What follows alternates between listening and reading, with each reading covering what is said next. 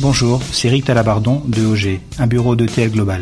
Nous aidons les entreprises françaises qui s'installent en Espagne via la constitution de la société, l'accompagnement à l'installation des dirigeants et employés, la comptabilité, la gestion et le juridique.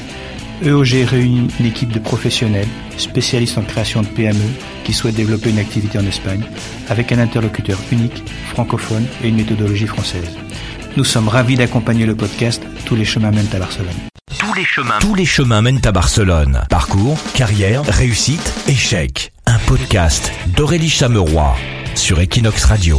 Networking or not working, c'est la devise d'Hervé Baumler, le gourou français du réseautage. Mais créer puis entretenir son réseau est-il vraiment important pour un entrepreneur Et à Barcelone, comment s'y prendre? Par où commencer? Quel temps y consacrer? J'en parle aujourd'hui avec Inde Frata, entrepreneuse franco-marocaine installée à Barcelone depuis 15 ans. Après deux décennies dans des fonctions de marketing et vente dans de grandes entreprises internationales en tant que cadre dirigeante, et notamment pour les chocolats Lint, elle est aujourd'hui executive coach et business mentor. Elle accompagne des dirigeants et cadres supérieurs dans le développement de leur plan de carrière. Mais avant de retrouver Inde, je suis passée voir Emmanuel Delot qui a fondé il y a 12 ans la Peña Business Club, véritable institution du networking francophone à Barcelone. Cet épisode a été enregistré dans les locaux de la Peña. Emmanuel, bonjour. Bonjour Aurélie. Alors, quelles sont les erreurs euh, les plus fréquentes, les erreurs à ne surtout pas faire en networking? Alors je dirais que quand on participe, quand on décide de faire du networking, c'est forcément pour se constituer un réseau, c'est pour euh, partager des expériences avec des personnes, etc. Je dirais que l'erreur que beaucoup de personnes font, et qui à mon sens il ne faut pas faire, euh, c'est d'être trop incisif dans sa demande. C'est-à-dire mm. il ne faut pas donner l'impression, même si on vient tous, on fait tous du networking pour développer nos business ou pour accéder à un réseau, euh, se faire des amis, etc. Il ne faut pas venir avec comme première intention le fait d'avoir envie de venir faire son marché. Euh, la plupart du temps, de ce que moi j'observe, les gens qui arrivent pour faire du networking avec cette cette option-là au départ, ben finalement, il y, a, un rejet qui est fait tout naturellement parce qu'il y a un côté un petit peu agressif vis-à-vis des gens qui réceptionnent la personne. Donc je dirais qu'il faut venir avec une envie de partage, d'expérience, euh, envie de partage de, de contact, ne pas hésiter à donner. En fait, on dit que pour recevoir dans la vie, il faut savoir donner, mais c'est exactement ça. Moi, j'ai 15 ans d'expérience pratiquement totalement par accident, parce que je suis venu au networking par accident. Hein. je ne trouvais pas le club idéal pour moi, donc j'ai fait mon propre club. Et c'est vrai que ce que je vois, ce qui marche le mieux, c'est que justement, il faut venir avec cette envie de partage, il faut donner, et on finit toujours par recevoir. Si le business doit se faire un jour, il va se faire. Si la personne que vous avez en face de vous n'a pas besoin de vos services, ben, tant pis, mais cette personne-là, si elle vous a pris en sympathie, elle ramène chez elle, dans son sac à dos, un petit bout de vous, et après, elle va faire partager son propre écosystème personnel de vous. C'est-à-dire, si mm. quelqu'un autour d'elle a besoin de vos savoir-faire, comme vous, elle vous aura eu en sympathie, elle va tout naturellement faire votre promotion. C'est le conseil que je vendre, en fait. À Exactement. Il ne faut pas avoir envie de se vendre à tout prix, parce qu'on a, on a quelqu'un en face de soi qui a peut-être pas forcément besoin de ça et qui n'est pas venu pour ça. Donc, il peut y avoir un côté agressif. Et quelles sont justement les astuces pour euh, bah, commencer euh, son networking pour un créateur d'entreprise, par exemple, et ensuite bien l'entretenir? Est-ce qu'il y a des choses qu'on peut faire euh, qui prennent pas forcément énormément de temps, puisque les entrepreneurs n'ont pas énormément de temps, mais des petites astuces comme ça que tu pourrais nous donner. Moi, déjà, je privilégierais euh, surtout la qualité à la quantité. C'est-à-dire que ça sert à rien d'avoir un énorme réseau de gens qui nous connaissent approximativement. Il faut euh, avoir envie de, partager avec des gens. Il faut, il faut surtout ne pas avoir peur de ne pas plaire à tout le monde. On a tendance, quand on connaît personne, on a tendance à vouloir euh, être accepté de tout le monde. Et en fait, dans la vie, c'est tout à fait normal de soi-même ne pas faire le consensus et c'est tout à fait normal de, de, ne pas aimer tout le monde. Mm. Donc voilà. Donc il vaut mieux se constituer petit à petit un réseau avec des rapports francs de qualité. Euh, et puis en commencer tout simplement ben, par les personnes qui sont autour de soi, tout simplement, et puis ensuite euh, l'amplifier euh, parce que les personnes qu'on connaît vont nous présenter d'autres personnes qu'elles connaissent, etc. Faire les choses naturellement, quelqu'un de sympathique, voilà. Dernière question pour toi, Emmanuel toi qui habites à Barcelone depuis longtemps, qui a aussi des Espagnols, des hispanophones dans ton club, quelles sont les différences culturelles en matière de réseautage? Les principes, nous, on a la chance de, regrouper pas mal de nationalités. Alors, une majorité de Français, bien sûr, euh, mais aussi des, une majorité de personnes d'ici, donc d'Espagne et plus spécifiquement de Catalogne, mais aussi des Belges, des Québécois. donc ça permet de voir un petit peu les différences culturelles. Je dirais que à la base, tout le monde est quand même assez francophile, donc assez proche de la culture française, donc il n'y a pas vraiment de, différence. Mais ce que j'observe moi comme différence, euh, ben, c'est peut-être que euh, les alors je parle des Catalans plutôt, les gens de Barcelone, qui mhm. sont ceux que je connais le mieux. Il y a un petit peu plus besoin de les convaincre, c'est-à-dire que voilà, euh, il faut pas oublier qu'on est quand même des étrangers ici. Hein. On est en Espagne, on est dans un pays euh, qui nous accueille. Euh, voilà, donc moi je suis toujours un petit peu sur la réserve parce que je ne suis pas chez moi, même mhm. si j'ai été très bien accueilli dans ce pays. Et donc c'est vrai que bah, il y a un besoin un petit peu plus de aller vers eux, leur montrer qu'on est des gens de confiance, etc. C'est pas facile, mais il faut se mettre à leur place en même temps.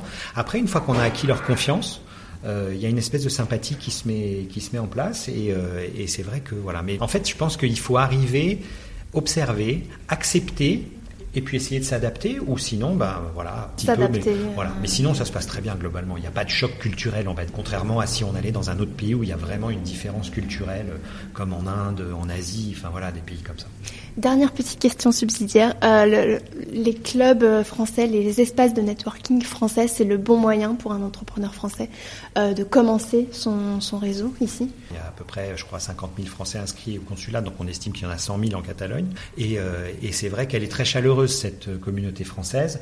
Elle est très accueillante elle est très serviable. Donc c'est vrai que euh, ben, pour commencer, oui, on évolue dans un système français. Après, je recommande de ne pas rester que entre Français, parce que si on est venu s'installer ici, c'est aussi pour la qualité de vie et tout ça, mais c'est aussi pour s'intégrer. Donc il faut accepter de vivre euh, euh, à l'espagnol, et puis d'ailleurs c'est très agréable. Merci beaucoup Emmanuel. Merci Aurélie. Et je retrouve tout de suite Inde Frata. Inde, bonjour. Bonjour Aurélie. Alors pour rentrer dans le vif du sujet, euh, pourquoi est-ce que le networking est important pour un entrepreneur et euh, peut-être en particulier on pourra développer un entrepreneur français à Barcelone? Alors je pense que le networking il est important dans l'absolu. Après, pour un entrepreneur, c'est encore plus important parce que souvent, surtout quand on est en phase de démarrage, en début d'activité d'entrepreneuriat, euh, on est souvent seul, surtout quand on n'a pas constitué une équipe le réseau, le network ne se limite pas au business. Pour moi, le réseau, c'est euh, tout simplement euh, construire un réseau humain, euh, de mon point de vue, durable, dans lequel il y a une volonté mutuelle, d'abord, gérer d'échanges, de partage et d'entraide. Ensuite, effectivement, le réseau peut être professionnel, peut être business, mais peut être aussi sur d'autres dimensions, comme le développement personnel, comme sportif. Alors justement, concrètement, euh, on arrive à Barcelone, on est français, ou alors on crée son entreprise alors qu'avant on était dans une, dans une grande entreprise ou, une plus petite. Par où commencer pour créer son réseau?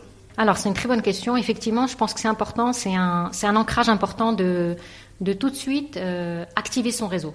Alors activer le réseau, ça peut être d'un point de vue personnel, ça peut être d'un point de vue professionnel, ou ça peut être aussi lié à des hobbies qu'on a. C'est-à-dire pour créer un réseau, on n'est pas forcément obligé de l'aborder par du business.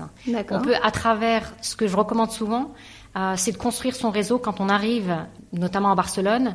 Euh, d'abord en, essayant de trouver des personnes euh, qui ont des valeurs communes avec nous, avec qui on, va, on va connecter facilement, et ensuite d'être très clair sur est-ce que notre besoin il est professionnel ou il est aussi en termes de développement personnel. Et en fonction de ça, en fait, on structure un petit peu quel réseau Ça peut être plusieurs réseaux en même temps. Moi, personnellement, j'ai pas qu'un seul réseau, j'ai pas que mon réseau professionnel. Je suis aussi, j'ai des réseaux locaux ici à Barcelone. Donc là, on est à La Peña, je suis dans, dans ce réseau-là, qui est un réseau d'entrepreneurs français basé à Barcelone. Mais je suis aussi dans un réseau d'entrepreneurs français international, qui est comme par exemple French Founders. Très bien définir quel est notre besoin. Euh, de mon point de vue, un réseau peut être structuré euh, autour d'une association ou d'un hub, comme il peut ne pas être structuré. Par exemple, euh, créer un groupe de cinq personnes avec qui on a des atomes crochus et avec qui on partage des, intérêts communs, c'est un micro-réseau. Donc il y a aussi cette idée de créer des micro-réseaux et après d'être dans des associations avec des plus grands réseaux. Comment on, on, choisit, comment on fait, quel temps on y dédie? Comment choisir ces réseaux? Je pense qu'il y a deux axes fondamentaux. Les réseaux qui sont liés à plus euh, une partie personnelle. Donc moi, ce que j'appelle développement personnel, euh, qui est lié à nos valeurs, à ce qui nous fait grandir euh, et qui nous fait évoluer en tant que personne, en tant qu'humain. Donc ça, c'est un type de réseau. Mm-hmm. Et après, il y a le réseau professionnel. Alors, aujourd'hui, je pense que c'est indispensable pour n'importe quel entrepreneur de construire ses réseaux de façon consciente, c'est-à-dire vraiment de définir où est-ce que j'en suis aujourd'hui, qu'est-ce qui me manque en termes de relations sociales, en termes de liens? Et donc à partir de là, pour justement pouvoir euh, activer ces réseaux-là, ça peut être euh, à travers des, des, networks déjà constitués de Français. Par exemple, ben, à Barcelone, ben, il y a la Peña, il y a French Founders, ou ça peut être aussi à travers le lycée français de Barcelone. Euh, ça peut être euh, à travers euh, le consulat de France à Barcelone, ça peut être à travers des événements qui sont organisés par la Chambre de commerce française qui est extrêmement active à Barcelone. Donc tout ça, en fait, tous les événements qui sont organisés par ces associations qui sont déjà organisés vont nous permettre, en participant à un événement, d'avoir accès à ce réseau. Après, combien de temps, qui est ta deuxième question, on devrait dédier? Moi, personnellement, je dédie à peu près 4-5 heures par semaine. Ah oui, c'est beaucoup. Absolument. C'est à peu près une heure par jour. Oui. C'est pas non plus énorme quand on mm. y pense.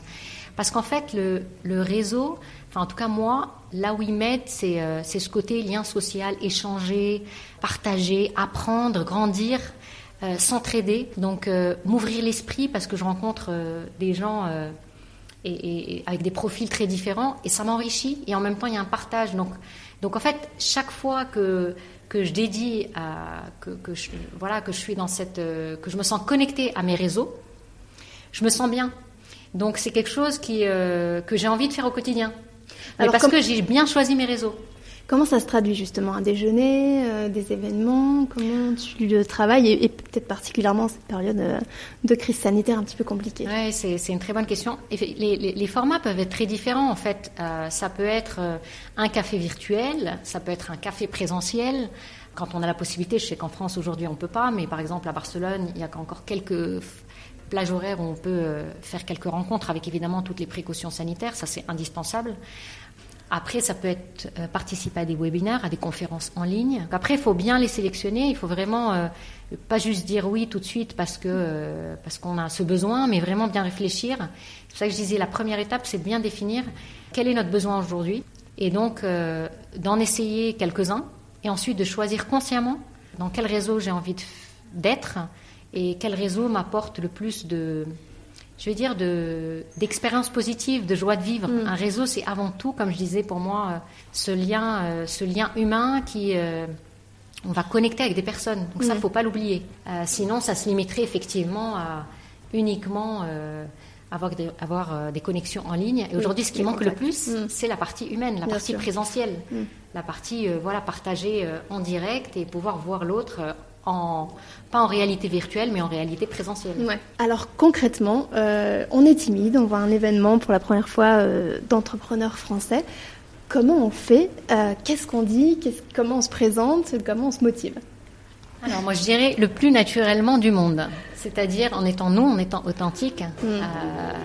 quand on arrive quelque part, en général, on est attiré par des gens qui sont spontanés, qui sont naturels, qui, qui génèrent une certaine proximité et qui euh, une certaine confiance en fait. Donc euh, déjà démarrer par nous présenter. Donc ça peut être par exemple, si on était dans un événement toutes les deux, oui, vas-y, comment tu ferais? Ça serait bonjour, moi je m'appelle Inde. c'est mon, c'est la première fois que je viens à cet événement. Et toi? Donc moi, Aurélie, journaliste. bah moi, ça fait quelques années que je viens. Super. Et bah écoute, je suis super intéressée par ton expérience. Euh, parce que moi justement c'est nouveau. Moi je suis, je suis, je suis entrepreneur depuis euh, voilà quelques mois et euh, bah, parle-moi un petit peu de qu'est-ce, que t'apporte en fait cette, cette, ce réseau? Ok, d'accord. Et, en fait, s'intéresser à l'autre, tout, simplement, à avant curiosité. de vouloir. Ouais, ouais. Absolument. C'est tout simplement en étant ouvert et curieux.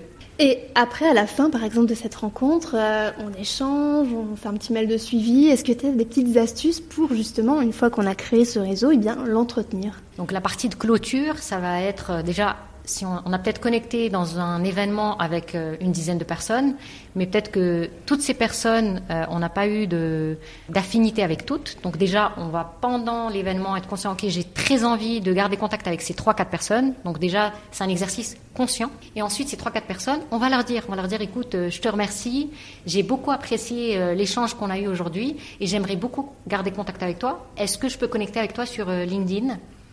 Donc on peut soit donner une carte de visite, mais bon, ça se fait de moins en moins. En tout cas, chez les entrepreneurs jeunes, le, concept carte visite se fait pratiquement plus. Mais euh, ça peut être tout simplement une connexion sur LinkedIn. Et à travers cette connexion sur LinkedIn, qui, qui est la plus immédiate, ben, on se connecte mm-hmm. et du coup, on peut échanger un message. Moi, souvent, ce qui m'arrive, et c'est naturel, encore une fois, c'est euh, voilà, une fois que j'ai échangé euh, cette invitation LinkedIn et qu'on est connecté, si j'ai vraiment envie de, de, faire plus ample connaissance avec cette personne, parce qu'il y a vraiment des affinités et des atomes crochus, qui peuvent être business ou non business. Ça peut être un possible collaborateur, c'est pas forcément euh, un client. Mhm. C'est ça que je veux dire en fait. Oui, c'est ça. Euh, mhm. Ça peut être tout simplement, j'ai envie de, il y, y, y, a une activité chez cette personne qui peut m'intéresser pour apprendre. Mhm. Donc ça peut être différents objectifs. Bah, je vais lui proposer proactivement un café ou une visioconférence, un café virtuel ou présentiel où on peut euh, justement se connaître davantage hors de, de l'événement.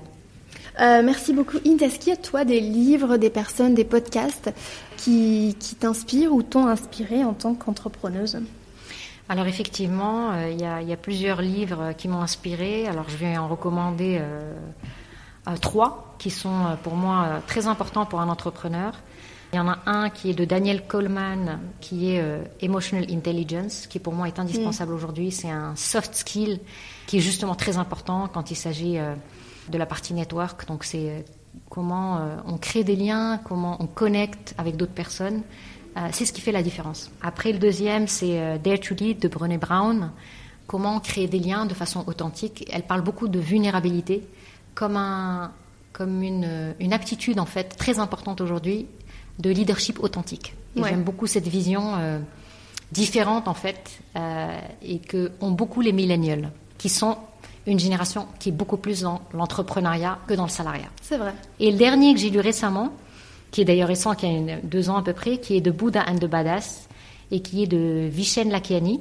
Dans ce livre, en fait, il parle de l'importance, euh, notamment chez les entrepreneurs, d'être à la fois dans la réflexion, dans la vision stratégique et dans l'action, en permanence de combiner les deux. Il explique vraiment que c'est important. Souvent, les entrepreneurs sont dans l'action prennent pas assez le temps de prendre la perspective du recul. Et là, vraiment, on se rend compte à travers ce livre l'importance d'être, euh, d'avoir, de vraiment jongler avec les deux. Oui, pas toujours dans l'opérationnel, la tête dans le guidon. Très important de se prendre une heure, deux heures par semaine pour se poser, planifier euh, ses objectifs du mois, de la semaine. Et, notamment, quelle est la place du networking dans mon agenda en tant qu'entrepreneur? On va continuer, et c'est ce qui va faire la différence. Sur le long terme. Voilà, mm. sur le moyen long terme, ça, par contre, la technologie va jamais remplacer euh, le lien humain, la connexion humaine. Même si après elle est virtuelle, ça reste quand même une connexion humaine. On n'aura pas des robots euh, qui vont communiquer, qui vont nous remplacer sur les écrans. Ça reste quand même nous. Donc comprendre ça, c'est important. Tout le reste peut devenir technologique. Le lien humain reste un lien humain. Donc faut en prendre soin. Merci pour ces belles paroles de fin, euh, Inde. On te retrouve euh, par exemple sur LinkedIn. On mettra aussi tous tes, euh, tous tes contacts, la manière de, de, de te retrouver sur les notes de l'épisode et sur equinoxmagazine.fr. Merci beaucoup. Merci Aurélie. Tous les chemins, tous les chemins mènent à Barcelone. Parcours, carrière, réussite, échec. Un podcast d'Aurélie Chameroy sur Equinox Radio. Quelques pistes pour euh, réseauter à Barcelone. Côté entrepreneur, la Peña Business Club, French Founders, la French Tech Barcelona, la Chambre de commerce française de Barcelone et le Club des entrepreneuses. Pour d'autres profils, Barcelone Accueil, le Café Croissant, les Babies de Barcelona ou encore Maman à Barcelone.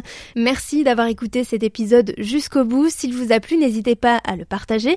Et si vous nous écoutez sur Apple Podcast, mettez-nous une note et un commentaire. C'est très très important pour la diffusion du podcast. Toutes les références et liens utiles sont dans les notes de l'épisode, juste en dessous du player audio de votre plateforme de podcast ou dans la page du podcast sur equinoxmagazine.fr.